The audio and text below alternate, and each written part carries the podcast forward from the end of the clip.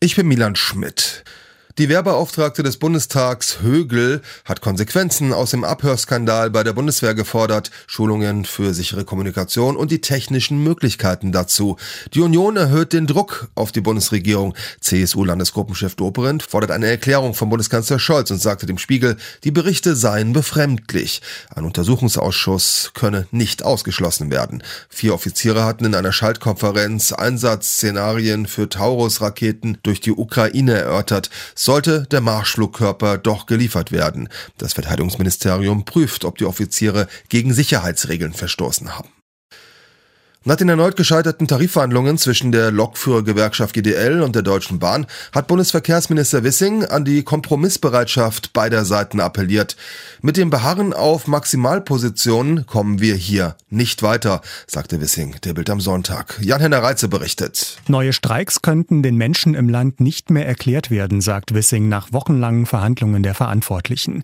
Der Minister verwies auch auf Auswirkungen auf die ohnehin schwächelnde Wirtschaft durch Streiks im Güterverkehr und den Ukraine-Krieg.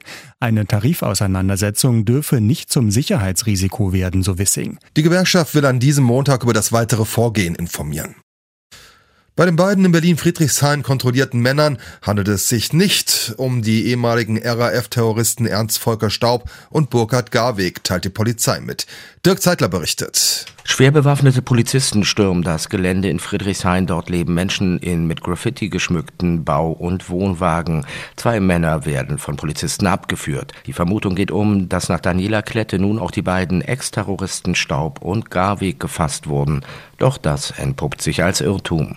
Inwiefern Personen in Zusammenhang mit der RAF-Verhandlung stehen, sei Gegenstand der Ermittlungen, so das LKA Niedersachsen.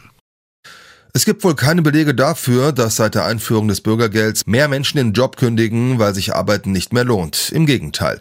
Die Zahl der Menschen, die nach einem Jobverlust hier in Deutschland Grundsicherung beziehen, ist 2023, dem Startjahr des Bürgergelds, auf einen Tiefstand gesunken. Das zeigt eine Antwort der Bundesregierung auf eine Anfrage der Grünen im Bundestag. Katrin Müller berichtet. Rund 340.000 Menschen rutschten nach dem Jobverlust demnach im vergangenen Jahr neu in die Grundsicherung. 54.000 weniger als 2022, als es das lange umstrittene Bürgergeld noch nicht gab. Das Sozialministerium spricht vom niedrigsten Wert seit der Einführung von Hartz IV. Mit dem Start des Bürgergelds stiegen die Sätze der Grundsicherung um rund 50 Euro. Anfang des Jahres gab es dann noch eine Erhöhung.